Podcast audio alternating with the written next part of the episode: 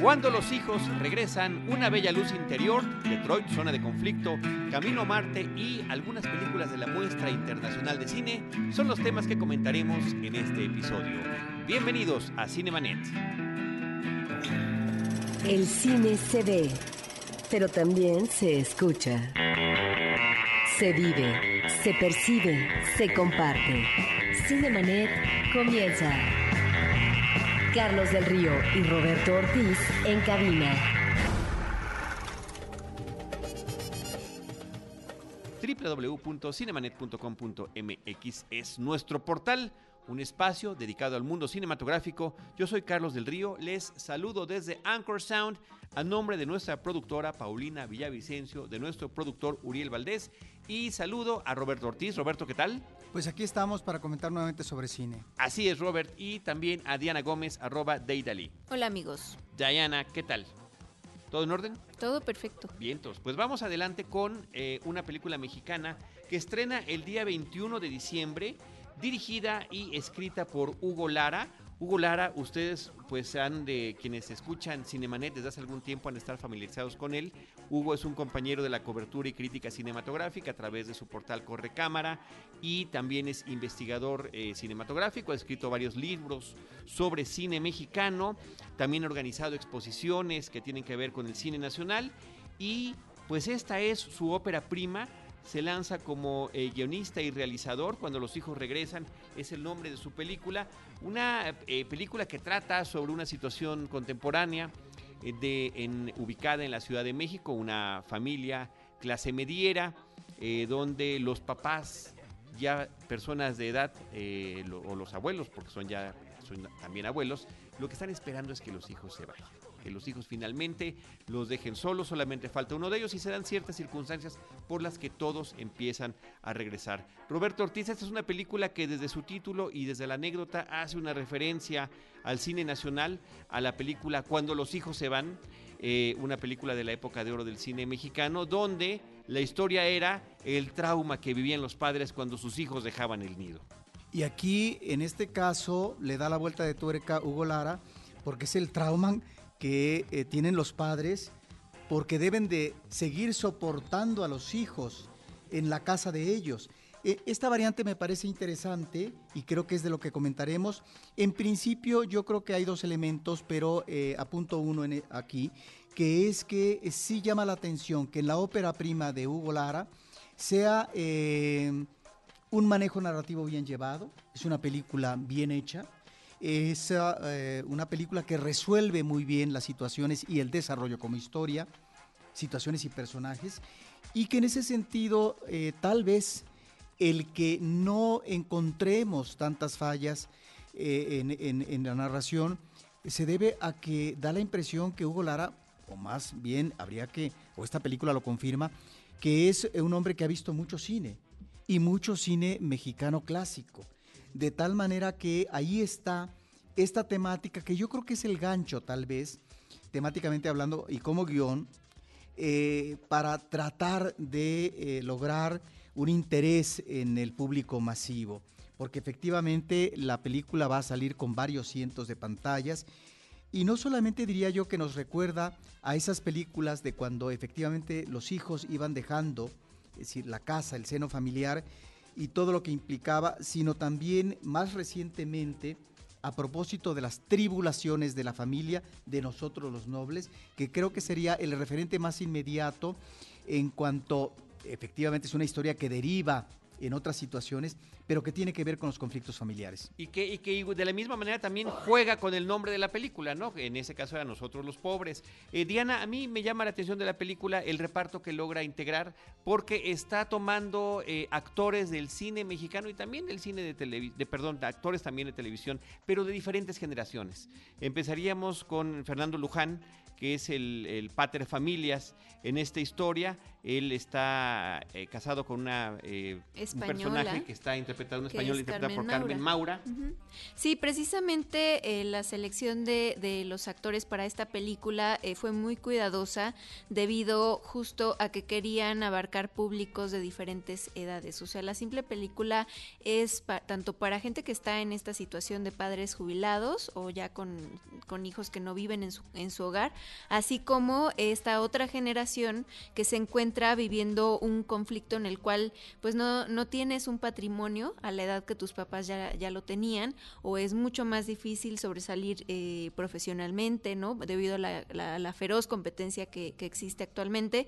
Entonces, pues bueno, ellos eligieron a Fernando Luján, que es eh, pues uno de los personajes mejor construidos en esta película, eh, que además me parece, eh, y bueno, lo comentaba Hugo Lara el día de su conferencia, sugería, ¿no? Él mismo con esta experiencia que tiene en otras películas de cine mexicano desde que era un niño, pues tiene mucho de dónde aportar dramáticamente y pues bueno, él es uno de los elementos más importantes.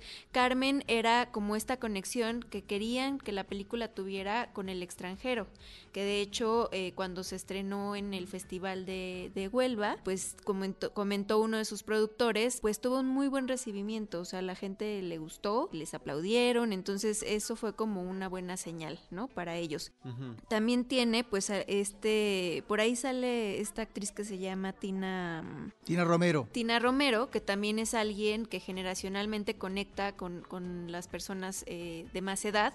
Eh, yo la, ubicaba, pero, pero un poco menos, ¿no? Y hay gente que en cuanto la, puede llegar a ver, dice, ah, sale Tina y sale... O porque puede la gente de otras generaciones, generaciones anteriores, ubicarla cuando joven, porque fue presencia juvenil en un cine de los 70 como Alucarda, por ejemplo. Claro. Claro, sí. Además tiene esta película que la hace a ella una, una eh, actriz de culto, ¿no? En ese, en ese género. Eh, y bueno, ya después empieza a haber otra otra clase de actores un poco más jóvenes, entre ellos eh, Cecilia Suárez, Eric Elías, Francisco de la Reguera y bueno, otros dos niños que son hermanos, que se apellidan Sid y pues son los talentos más pequeños. En Irene este Azuela, que también es un referente del cine contemporáneo desde hace algún tiempo, ¿no? Con varios premios que ha recibido, una trayectoria muy interesante. Eh, y, lo, curioso es tratar y lograr, que es eh, la dificultad ahí de tener un reparto coral, donde la historia está construida a través de esta infinidad de personajes y lograr poder darle a cada uno de ellos el tiempo, la exposición y la solidez necesaria. Esa es la pregunta, si logra hacerlo esto. La... Creo que no hay ni equilibrio ni solidez es en el manejo actoral. Eh, creo que hay efectivamente personajes centrales formidables. Carmen Maura, me parece que está espléndida. Y otros actores, estos jóvenes que tú mencionas, Cecilia Suárez parece ser que se encasilla interpretando su propio papel, el de Cecilia Suárez. E Irene Azuelas, en principio, que pareciera la villana de la película, que además hay una incongruencia ahí de guion con respecto a su personaje, en términos de continuidad con respecto a una situación que, que ella comete. Y si bien a lo mejor quiso tener un ribete caricaturesco, que es válido, no sé, habría que preguntarle al director, me parece que no lo logra. Y entonces se vuelve un, un personaje sumamente fútil ese es el gran problema que tiene esta película, que está muy desequilibrada en el reparto actoral. Entiendo que hay presencias, no solamente, eh, digamos, de, la tercera edad, como pueden ser Carmen Maura y Fernando Luján, como tú dijiste, que tiene ya, eh, digamos, una trayectoria muy interesante en los últimos años, como eso, como personajes de la tercera edad, y que además dio un vuelco a su carrera eh, actoral porque ahí lo ubicamos en, el cine o en la televisión de personajes propiamente de comedia, aunque esta sea también una comedia, pero me refiero, digamos, a personaje juvenil. Y me parece que ahí es donde la película tiene un desequilibrio y que tiene que ver seguramente con la dirección actoral. Y sí, y tú dices, o bueno, dicen que es coral, pero al final como que hay un personaje eh, desde el cual tenemos más eh, un punto de vista, que es el hijo menor de esta familia, eh, Rafis, eh, Francisco de la, de la Reguera, quien es el que menos se desprende de sus padres, ¿no? Entonces, eh, en algún punto él es como el que lleva el mayor peso narrativo. efectivamente, de pronto en esta historia que le toca a él, a mí me parece que hay algunos diálogos que, que, que sobran o que están como, como pues demás, eh, por ejemplo, cuando él se encuentra con un ex compañero de clase, ¿no? Y, y este ex compañero, ahí en la Alameda, le da pues un discurso de cómo de cómo debe ser esta vida de adultos, ¿no? Y no sé qué tanto. A mí me, me, parece que partes como esa pues quedan sobreentendidas, que no eran necesarias y pues le hubieran ganado este mejor ritmo a la película en otras cosas. Ahora, en cuanto a Irene Azuela, eh, pues la última vez que yo la vi en una película de ese tono fue en Tercera Llamada, no sé si la vieron, que también estaba ella Sí. con Anabel, y ahí sí me pareció... Con Ferreira. Con Anabel Ferreira, Ujú. ¿no? Y ahí sí, no sé qué les pareció a ustedes a diferencia de esta película. Pues eh, ese, es, o- ese es otro estilo, porque ese era un homenaje al teatro de una película de, de Francisco Franco, si no me equivoco, donde también alude a un reparto, creo que inclusive hasta mucho más nutrido que el que está manejando eh, Hugo Lara en esta película. Eh, sí, yo creo que no se aprovecha del todo Irene Azuela en esta cinta, en esta película, cuando los hijos regresan Y otros actores, ¿eh? que eh, está dispareja. A mí me gusta mucho la premisa, o sea, me parece que es una premisa muy oportuna, como bien comenta Roberto. Sí. Me parece que eso, eso es algo parte importante de la película y el querer hablarle a todas las generaciones, pero a la hora de la ejecución, efectivamente hay cosas que funcionan, hay cosas que no funcionan, de repente se alenta la película, de repente podemos tener, fíjate, descubrir quizás, yo no sé qué les haya parecido, a mí me pa- me pareció uno de los mejores momentos de la película, no quiero hacer ningún spoiler, pero la presencia y el, el- el personaje menor que tiene Takato Yonemoto, el japonés en la película, resulta uno de los momentos más divertidos de la cinta. Pues sí, pero resulta que uno de los mejores gags donde, ah, eh, digamos, esbozas una sonrisa es en el cierre de la película, ya cuando estamos en los créditos. Qué lamentable, qué lamentable. No, pero Y la Takato, otra. Takato aparece la- como por la mitad. No, no, es decir, hablo como gag, como gag afortunado. Sí, sí, sí, Claro. sí. No obstante que el personaje tiene lo suyo. Y déjame decirte una cosa también, las expresiones de Cecilia Suárez en esa escena me parecen también muy bien, muy bien aprovechadas. Ahora, eh, el problema en este personaje es hasta qué punto abusas del melodrama. Y ahí es donde cuando se dan los elementos de, de- aleccionamiento, es efectivamente una película con mensaje. Es hay formas de manejar el aleccionamiento. Y cuando ves a este personaje oriental aleccionando a varios miembros de la familia, me parece que es lamentable. Y ahí es donde la película queda disminuida. Creo que la película arranca muy bien, arranca con un buen ritmo, va uno siguiendo con mucho interés a los personajes, las situaciones que se van creando, etcétera. Y la película de repente eh, que- es una película de medio tono, no es una película abiertamente cómica, ¿sí? Ni mucho menos, no lo pretende, lo cual está muy bien, digamos, como ese medio tono que quiere manejar y que uno como público eh, va siguiendo de manera interesada eh, la historia de la película. Creo que la película se frena o la película eh, comienza a aflojar, comienza, digamos, a, a- perder, digamos, brío, es eh, cuando hay una especie de plan por parte de los padres para escarmentar a los hijos. Ahí la película me parece que comienza, digamos, a no funcionar, a no continuar de manera conveniente. Y es una lástima porque entonces todos los elementos que vienen a continuación están tratando de justificar esas salidas o esos remates de los personajes y sus situaciones. Y ahí es donde queda forzada la historia. Creo que hay problemas serios de guion. Y en ese sentido me parece que si bien la película esboza bien los personajes, no los sabe consolidar ni rematar convenientemente. Esa es una de las grandes fallas de la película. Pues ahí está. ¿Alguna otra cosa que quieras agregar? No, no, no, o sea, es que yo lo vi diferente, ¿no? No se supone que esta es la parte del clímax, cuando, justo cuando es la eh, transgresión de los papás que se revelan a sus hijos, ¿no? Y no son convencionales como la mayoría de los papás aquí en México que, que son abnegados o aguantan al hijo hasta más no poder, ¿no? También tienen derecho a renunciar y esa es parte de la propuesta de la película. Eso lo puedo entender como planteamiento. Pero ya cuando veo la película, es decir, me parece que eh, me deja de ver. Y ahí es donde también, inclusive, una persona que ha escrito, Hugo Lara, dos libros a propósito de las locaciones del cine mexicano en la Ciudad de México, que es una aportación importante que él ha hecho eh, a la historiografía del cine mexicano con respecto a los lugares donde se han filmado una serie de películas eh, desde el periodo clásico hasta una época más contemporánea. Él ha abordado eso y creo que da muestras de ese interés con respecto a las locaciones de la Ciudad de México, porque lo mismo vimos- vemos la Alameda, que Santa Fe, eh, la que- Santa María, que- que- sí, la Portales. y ahí, Nonoalco. y ahí, en Santa María la Ribera, que es el kiosco morisco, ahí es donde uno ve cómo se abusa de, de- de una locación. Una, dos, tres, cuatro, ¿cuántas veces vemos bailar? Pero porque era un, un- un lugar común para los personajes. Sí, pero, pero perdón, la historia tiene que avanzar. Y parece que es el único lugar donde pueden haber- hablar de ciertas situaciones nodales, lo cual se torna en un escenario reiterativo y fútil. Es lamentable porque cuando uno ve ese escenario en términos de reunión de una pareja matrimonial y los amigos que lo acompañan, me parece que es formidable. Además, es, un espacio espléndido de la Ciudad de México, es un lugar, digamos, de, encuentro turístico, etcétera, pero lo repite una, dos, tres veces, pareciera que no encuentra otro escenario. Ahora, ahí está también esa vena y ese olfato de Hugo Lara con respecto al cine popular. Y de repente encuentra uno ciertos momentos, pero nada más momentos, son chispazos.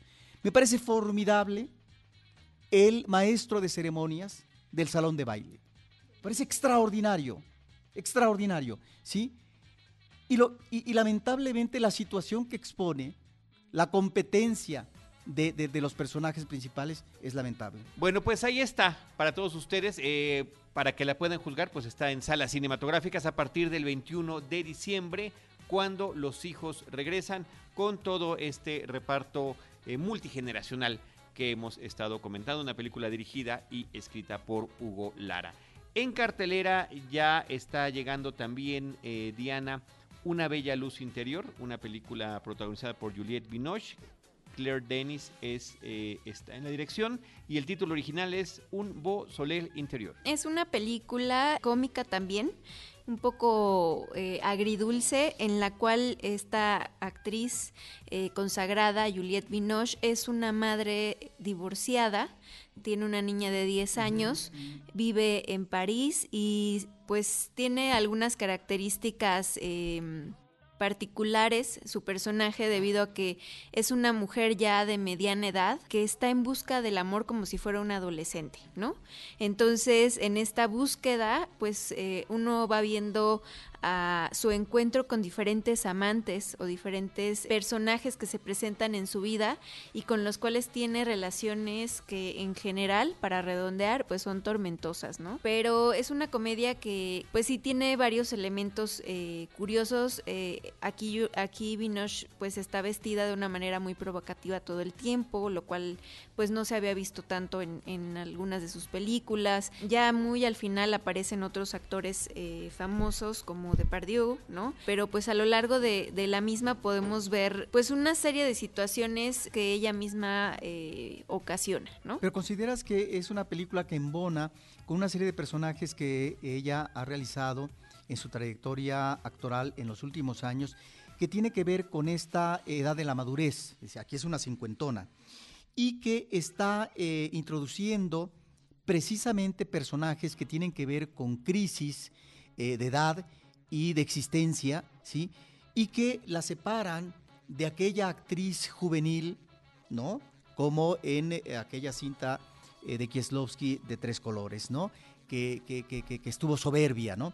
Creo que sigue siendo una gran actriz y que, digamos, ahora la llaman directores importantes, ahora como eh, eh, esta actriz, esta directora francesa, eh, para abordar este tipo de personajes que siguen exponiendo conflictos propios de esa edad, ¿no te parece?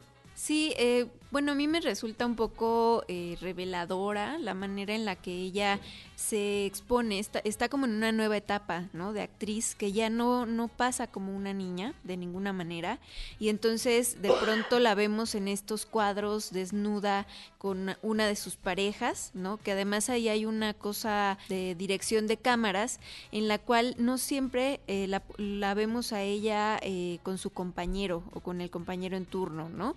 A veces estamos de manera muy sesgada viendo una toma muy cerrada al rostro de cada quien, lo que nos hace sentir eh, como que justo, como que son extraños o como que no están llegando a un acuerdo en este diálogo o como que realmente no, no te conoces con el otro a pesar de que puedas llegar a tener una intimidad física o sexual. Entonces, son también algunos de los elementos que tiene esta película que sí, la verdad es que funciona como lo que es, como una comedia. Podría ser un poquito más corta, ¿no? Y no habría ningún problema, pero al final pues eh, funciona. Muy bien, pues ahí está una bella luz interior con este despliegue en pantalla de Juliette Binoche. Por otra parte, Roberto eh, y Diana, está en cartelera una película que en el título original se llama simplemente Detroit, como la ciudad, y en México se llama Detroit, dos puntos, zona de conflicto. Es la, la más reciente película de la directora Catherine Bigelow,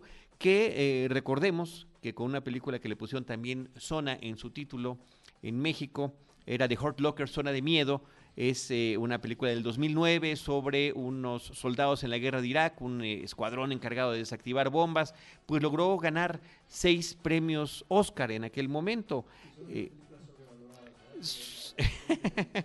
sí, mejor película ganó en esa ocasión, mejor dirección, mejor guion de Mark Bowl. Y lo menciono, Roberto, porque, y Diana, porque finalmente está regresando con este mismo equipo, inclusive con algunos miembros del reparto, como Anthony Mackie, que aparece también en, en esta película, tanto en Zona de Miedo como en Detroit, Zona de Conflicto, y con esta intención de crítica social hacia la historia estadounidense. En Detroit, Zona de Conflicto, se está refiriendo a unos disturbios que sucedieron en el año de 1967 en los barrios negros de esta ciudad estadounidense. Y como la presencia, primero de una policía local, eh, mayormente blanca, eh, una policía racista, una policía que caía en unos excesos tremendos, después la presencia de la policía estatal y finalmente el ejército. Entonces se vuelve efectivamente un área que pareciera una zona de guerra en el propio territorio estadounidense,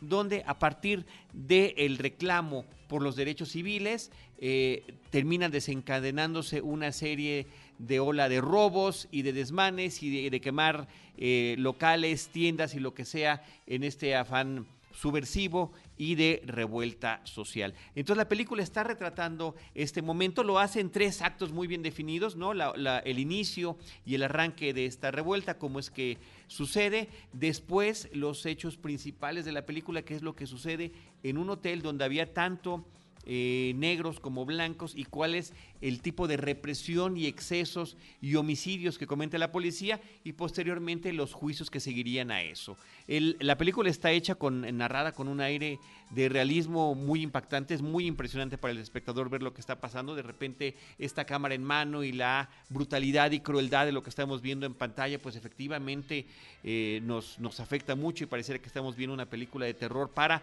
lograr pues su cometido de una situación que desafortunadamente desafortunadamente sigue vigente con estos temas de eh, pues eh, racismo eh, y demás y de intolerancia y la intención es nuevamente poner el dedo sobre la llaga. Me parece que la situación del realismo de la película pues es, es una de las cosas que más impactan al espectador.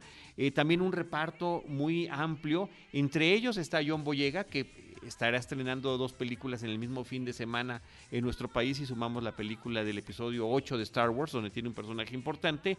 Aquí también es uno de los principales. Es un eh, hombre negro en una posición, digamos, de mediana autoridad porque él estaba trabajando en ese momento como empleado de seguridad para una empresa. Entonces, bueno, era un hombre negro, armado y con uniforme durante esta revuelta y cuáles sean las intenciones que él tenía de tratar de, eh, pues, eh, detener las cosas. Está basada la película en hechos reales que se mencionan tanto al inicio como al final de la película con nombre y apellido de los que participaron y particularmente es el reflejo y el retrato de este de esta crueldad terrible, eh, particularmente de tres policías de Detroit en ese entonces. Me parece que es una película muy completa, me parece que es una película que sí puede ser sobrecogedora para el espectador y que eh, si bien el tema es estadounidense, pues estamos viendo que globalmente continuamos con este mismo tipo de situaciones. Detroit, zona de conflicto de Catherine Bigelow con guion de Mark Bold. Eh, Diana Roberto también continúa en cartelera una película mexicana que se llama Camino a Marte. Así es, eh, Camino a Marte es una película protagonizada por Luis Gerardo Méndez, eh, el mejor conocido como Chava Iglesias en esta serie eh, Club de Cuervos, que se encuentra en su mejor momento, por Tessa Ia y Camila Sodi. Es una película que se, se, vio por primera vez, me parece, en el Festival de Baja California de Los Cabos. Eh, y bueno, a partir de ahí, pues empezó como un recorrido en el cual llamó mucho la atención debido a que, a pesar de que es una comedia romántica, digámoslo así, también tiene aventuras y ciencia ficción. Es una road movie además. Pues en esta película eh, Tessa Ia y Camila son amigas, son mejores amigas y inician este viaje en carretera para llegar a una playa muy bonita que se llama Balandra, eh, pues a la cual quieren llegar como una especie de salvación a un problema muy tangible que tiene una de ellas, de la cual, del cual pues no puede escapar, pero en este eh, afán juvenil de, de, vivir el momento, pues ellas se van y se encuentran en el camino con eh, Luis Gerardo Méndez en un personaje un poco ambiguo llamado Mark, eh, en el cual realmente no sabemos a ciencia cierta si se trata de un extraterrestre o de una persona con amnesia o algún otro trastorno eh, mental. Es una película que, que siempre está eh, pues de una manera muy natural, reflejando cómo son los jóvenes de ahora, ¿no? A mí no es una película que me convenza, es una película que parte, creo, de una premisa atractiva, como tú dices, que es eh, este periplo físico de los tres personajes, que son personajes en búsqueda. Es eh, una especie de redefinición de la vida, y en esta redefinición está el toque de la vida y del encuentro con la muerte, tal vez. En ese sentido, me parece que es una película más que de corte romántico, es una película, eh, una comedia agridulce. Y que en principio los personajes resultan atractivos. Conforme se desarrolla la historia, me parece que eh, se tornan personajes complacientes. Inclusive hay situaciones que son muy previsibles, ¿sí? Y ahí es donde me parece que falta rigor a la historia o a la dirección eh, cinematográfica. Por ejemplo, ¿a qué me refiero con previsible? Una de las chicas está en la playa donde están otros chicos, ¿no? En plan de investigación o, lúdico, ¿no? Y ya sabes que el acercamiento desde que la ves, ¿no? Físicamente cercana a ellos, ¿en, en qué va a derivar? ¿Sí? ¿En qué va a derivar? Y ahí es donde me parece eh, que es eh, eh, cuando, cuando no se problematiza una situación en el cine, entonces se torna una situación futil o gratuita. Me parece que de eso está llena la película. Y es lamentable. Es como también, si bien el personaje de Luis Gerardo Méndez es ambiguo, hay una posibilidad de que pudiera tener una vertiente alienígena. ¿sí? Y bueno, esto que hemos visto una y otra vez, sobre todo en el caso del cine hollywoodense, a veces bien, la mayor parte mal, con respecto a civilizaciones que vienen, ¿no? Eh, eh, eh, a, la tierra y que ya inclusive la cuestión del sexo está superado, superado en el sentido de que el comportamiento humano es otro porque el sexo estaría vinculado, sí, a una situación amorosa, pero también de instinto. Entonces resulta que eso lo han superado y a la mera hora pareciera que este personaje también podría entrar, eh, entrar en su escenita sexual, sentimental, amorosa. No, no propiamente amorosa, pero dejémoslo en eh, una emoción eh, que despierta, digamos, una serie de, de, cuestiones en él que aparentemente viene de otro planeta. Entonces, ahí es donde me parece que se vuelve muy, muy, muy, muy gratuita la película. ¿sí? Es, muy, es lamentable porque sí están esbozados estos personajes a propósito de este periplo con destino a qué, a dónde, en, una naturaleza adversa, porque hay una situación climática eh, eh, que los va a frenar, ¿no? Eh, y que tiene que ver con esa especie de libertad, de libertad aparente, en donde en un momento dado ellos tienen que detenerse y decir a dónde vamos y qué queremos. Y en este, en este encuentro de la vida con la muerte, con el fatalismo, me parece que estaría lo más interesante de la película, como núcleo dramático. Lamentablemente no funciona así, se vuelve una cinta complaciente, melodramática y como cualquier otro tipo de cinta de este tipo. Pero sabes que, Rob, es, muy parecida también a estas series de corte juvenil de, la actualidad. En ese sentido, si le quieres llamar complaciente, sí lo es. O sea, eh, nada más que tropicalizado al país en el que vivimos. Es decir, eh, sin estas situaciones que tú dices que son previsibles eh, en la playa con estos chicos que no son parte del grupo, entonces habría quedado una historia poco realista porque estamos hablando de un viaje en México y es un país con ciertas características que tenemos que, asumir, nos guste o no. ¿no? El tema de la inseguridad o el machismo o cosas así, ¿no? Negativas.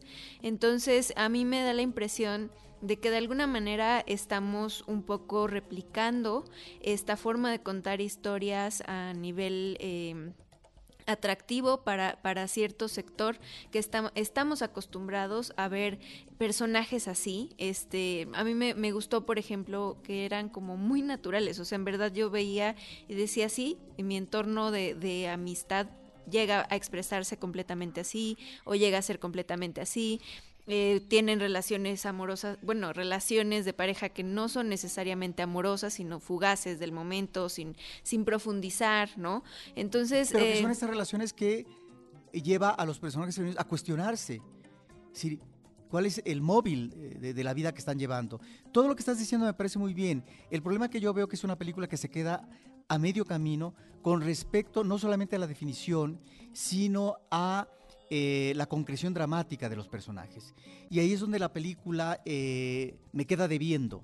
Y ahí es donde también la película eh, se atora a veces con respecto a ciertos personajes y a la consecuencia de ciertos personajes.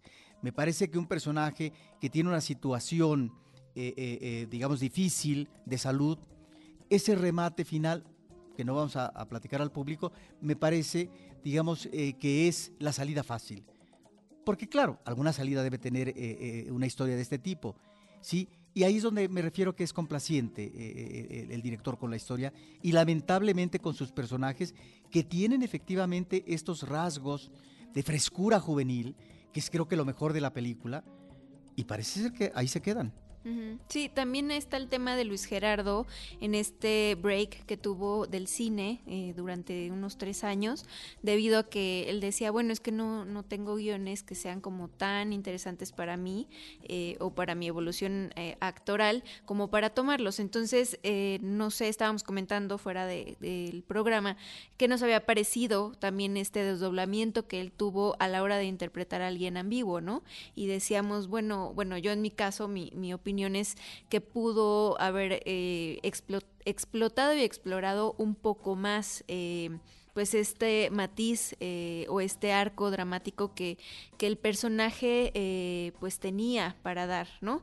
Me gustaría mucho más eh, verlo alejadísimo de, de, Chava Iglesias, precisamente, su personaje más, más famoso, eh, pues para verlo... O de Javi Noble, que finalmente... O de Javi Noble, lo mismo, ¿no? de, Por, de es el mismo nobles. acento, uh -huh. un poco fresón, ¿no? Que no se les... Yo no sé si sea natural o no, pero al final es un tema que como actor te puede llegar a, a cobrar factura, ¿no? Pues eh, hay un encasillamiento ahí, al menos con sí. esos dos personajes que son los más reconocidos que tiene, tanto en el cine con nosotros y, los nobles como en televisión con Y déjenme adelantar que a lo mejor, a lo mejor esto mismo pasa con Mariana Treviño, que es su compañera en, en la serie de Los Cuervos, este, ahora haciendo doblaje para una película de animación llamada este, Ole Ferdinand, ¿no? Entonces sí es como una llamada de atención tal vez eh, que deberían de, de tomar en cuenta estos actores que en ciernes o que están consolidando su carrera de manera positiva, pero que no, tal vez no están eh, llegando a, dar eh, un rango mucho mayor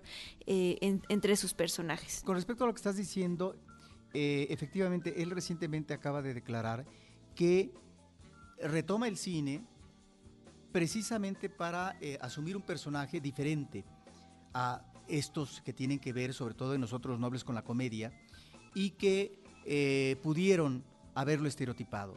Eso lo entiendo perfectamente y por eso él deriva, abreva eh, a continuación en el teatro básicamente y hace obras que resultan sumamente atractivas para el público y que además tuvo también eh, reconocimiento de crítica. Efectivamente, es, no diría yo, un actor en ciernes, es un actor que está llevando una trayectoria juvenil interesante, me parece, y que ahora regresa al cine en un personaje que, como tú dices, trata de que no lo siga encasillando, pero pareciera, y ahí a lo mejor no es tanto problema de él, sino problema de la dirección actoral.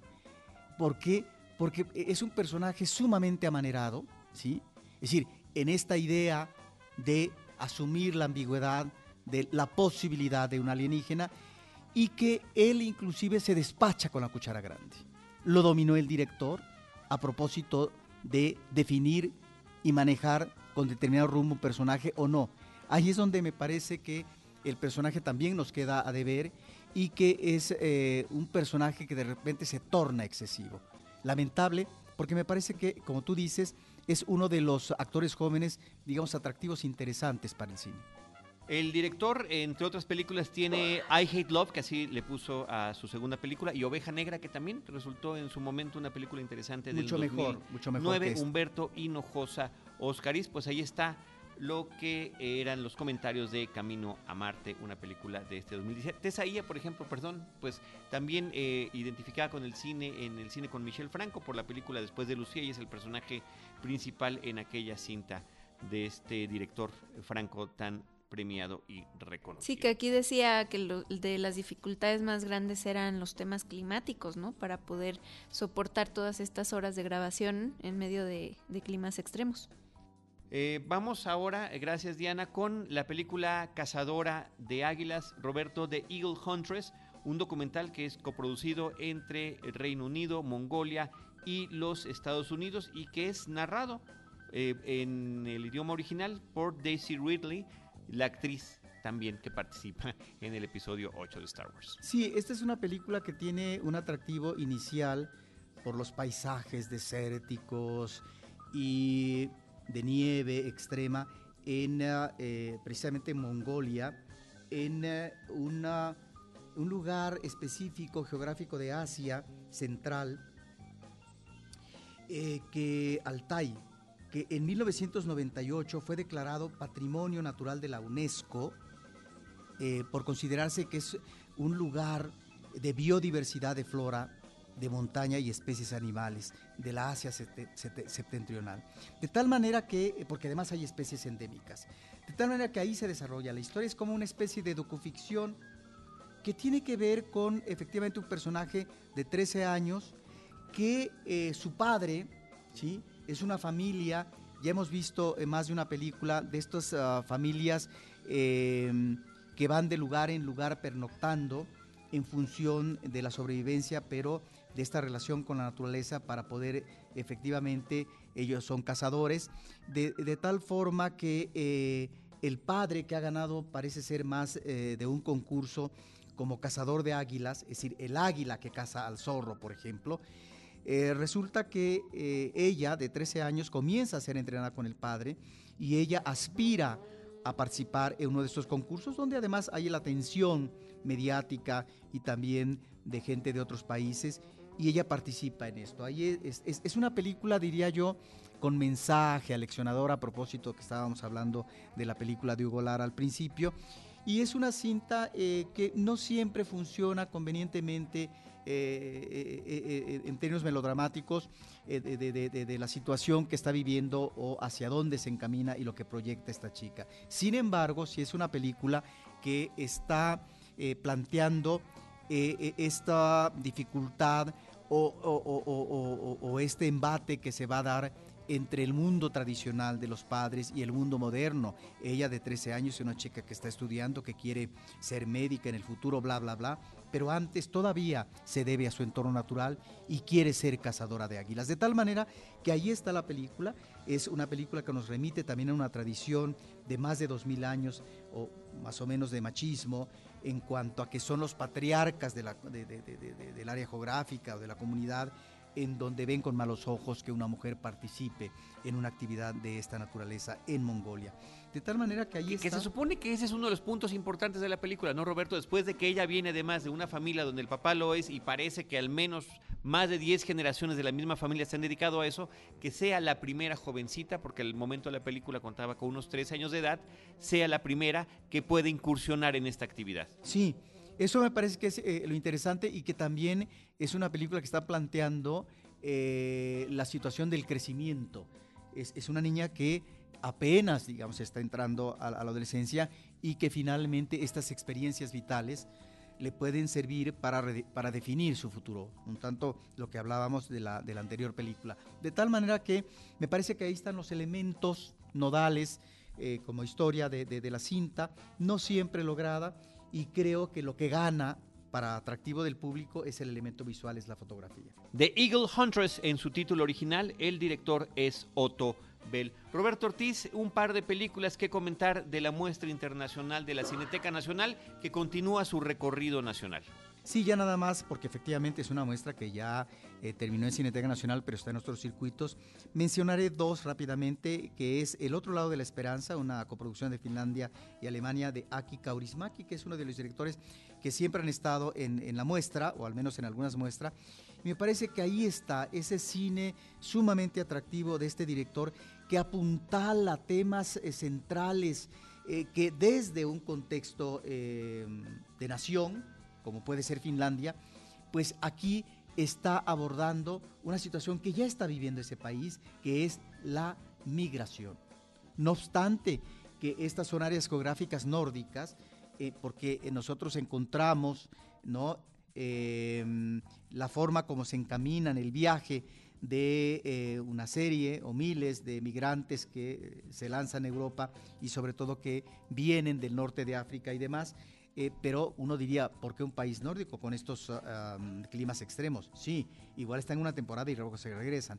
Y aquí es donde me parece que encontramos ese rasgo de humanidad en, en este director, donde una serie de personajes que tienen sus propios intereses, contradicciones, etcétera, se da como arte de magia la posibilidad de la solidaridad humana y del encuentro con ellos mismos para tratar de respaldar, de solucionar, de apoyar problemas inmediatos que están teniendo ellos, como por ejemplo el migrante que necesita cobijo, que necesita atención, que necesita que le arreglen eh, ciertos papeles para que pueda, digamos, estar trabajando, etcétera. De tal manera que me parece que es una película que está tratando el tema de la migración en Finlandia, pero también, eh, y bueno, imagínense, el personaje de migrante eh, viene ni más ni menos que de Siria, ¿no? Un país sumamente conflictivo porque está en guerra. Y la otra que me parece sumamente atractivo, la cuestión escenográfica eh, por parte de Kaurismaki, que siempre encontramos, ¿no? Es decir, él filma en exteriores también, pero estos espacios cerrados en donde, digamos, pareciera como escenografía de cartón en cuanto a que son espacios cerrados reconocibles como escenografía, pero que eh, hay un manejo eh, de ciertos colores, como por ejemplo el azul, que le vienen muy bien a las tribulaciones que está eh, manejando de estos personajes. Esta es una película entonces que hay que ver, que es del otro lado de la esperanza. Que en su idioma original se llama Toivon Tola Polar, que seguramente estuvo muy bien pronunciado. Y luego otra película que se llama de Estados Unidos, de, de, dos directores, de Good Time, Viviendo al Límite. Me parece que es una película sumamente interesante es una cinta eh, que tiene que ver con la relación de dos hermanos, uno que aparentemente es más inteligente, listo, y el otro eh, con, problemas, eh, si no propiamente mentales, pero sí como un hombre, digamos, joven, pero que tiene todavía mentalidad de niño y que tiene reacciones viscerables que lo pueden llevar a una situación extrema, etc. Bueno, ahí está este amor de un hermano por otro para tratar de eh, llevarlo, entre comillas, a, una, a un mejor paraje, a una mejor situación.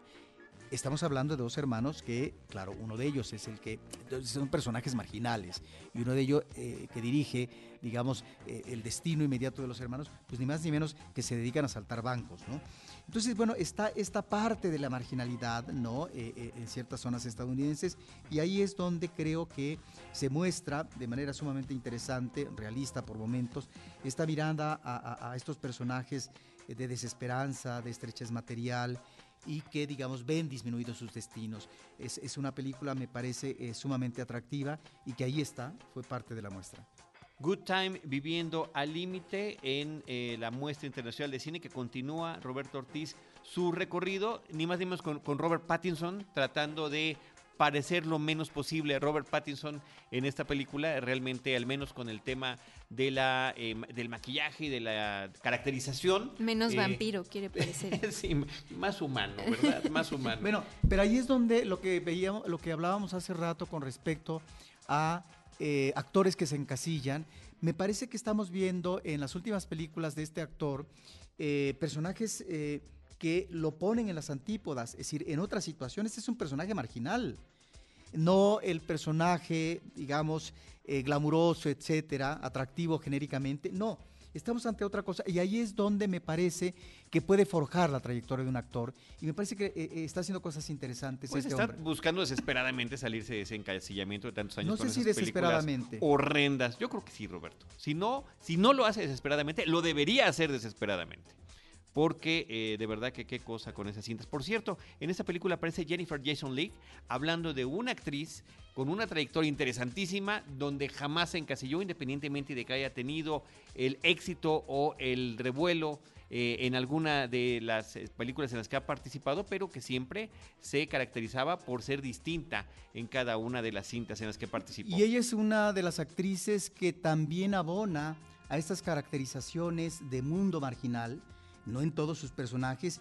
Y me parece que aquí, eh, en el caso de los directores de Good Time, la están retomando ya como una actriz madura, efectivamente, en un papel secundario, pero que tiene que ver con estos personajes que ella encarnó. Y no olvidemos que muy recientemente eh, Tarantino la incluye en el reparto de los ocho más odiados, donde me parece que el personaje de ella está muy bien. Recordemos que ella fue actriz de películas como Rush, como Vidas Cruzadas de Robert Altman, como Eclipse Total, como Kansas City, también de Altman. Eh, en fin, películas de, de, Agnieszka Holland o del mismo Cronenberg como Existence. Ahí está, esta gran presencia actoral que ahora, digamos, cómo la retoman eh, directores en, el ámbito contemporáneo a actores como ella, que finalmente ya pasó su momento juvenil, su gran momento, digamos, en y estas ya pasó hace un rato, además. Hace un rato, y que logran recuperarse de manera, me parece, muy, muy interesante y satisfactoria. Entre otras cosas, Roberto participó con los hermanos Cohen en The Hot Soccer Proxy, el apoderado de Hot Soccer, me parece que se llamó en México, con un personaje sensacional de una reportera que seguía lo que sucedía con Tim Robbins en un ascenso eh, en el ámbito empresarial brutal con un invento simpatiquísimo. A mí me parece que es una de las películas más divertidas de los hermanos Coen, donde por cierto también actúa Paul Newman. Bueno, ahí está Jennifer Jason Leigh y esta película que comentabas, Good Time Viviendo al Límite. En cuestiones de actividades, ciclos y noticias y conferencias, Diana, tenemos en, la semana que grabamos este podcast la cobertura que hiciste de The Greatest Showman. Primero la proyección de la función de prensa, una película protagonizada por Hugh Jackman y posteriormente la conferencia de prensa con este actor aquí en nuestra Ciudad de México. Sí, una película que tiene tres nominaciones a los Golden Globe de 2018, es decir, en cuestión de un mes estaremos sabiendo si le va tan bien eh, como le fue a una película predecesora en cuanto a género eh, musical, eh, como fue La La Land.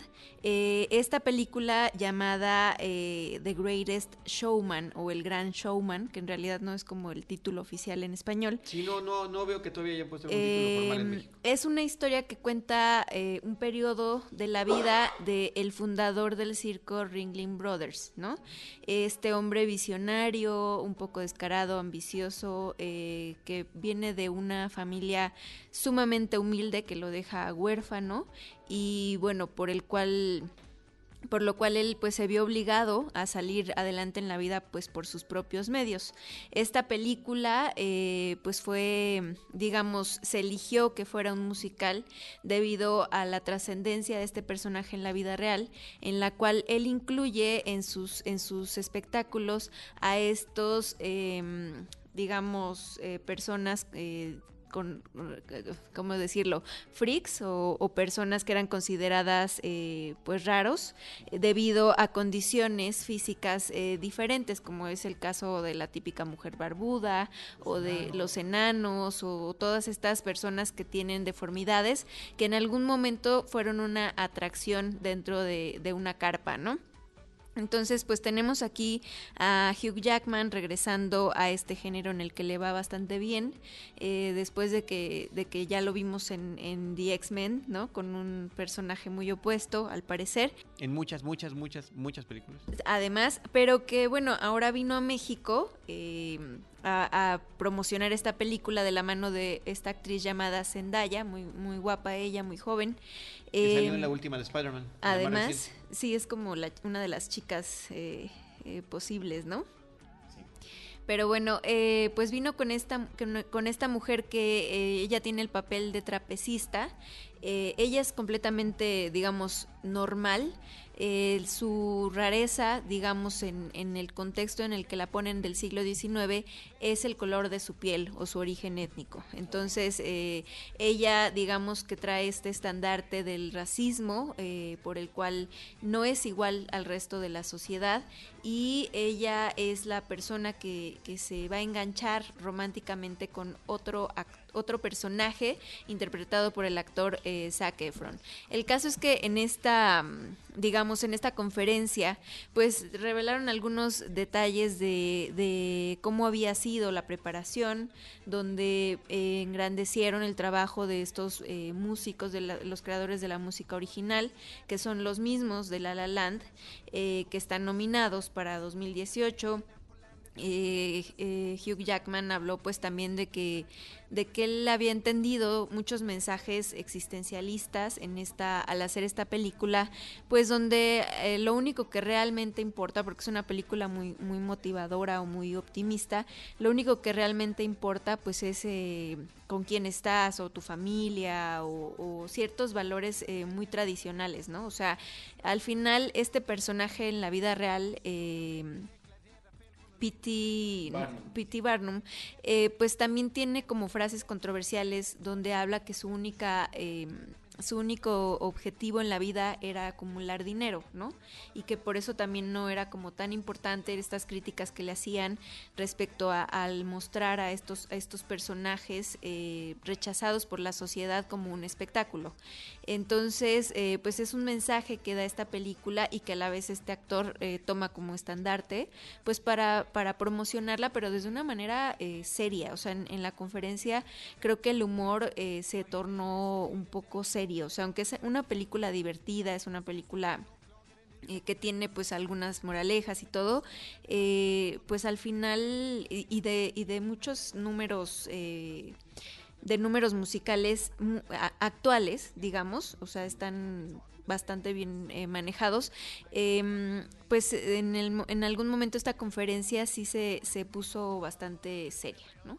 ¿Por qué? ¿Por qué seria? ¿A qué te refieres? Pues más bien como de mucho respeto, ¿no? De este discurso eh, incluyente en el cual él mismo eh, pues dijo que, que todos sus, sus, 20 años haciendo esta, esta, este personaje de Wolverine, pues en realidad trataba de lo mismo que The Greatest Showman, porque pues se, se trataba de, de personajes... Eh, segregados por, por un sector de la sociedad o discriminados y pues que estaban en esta lucha por ser iguales que los demás, ¿no? Sin importar su origen.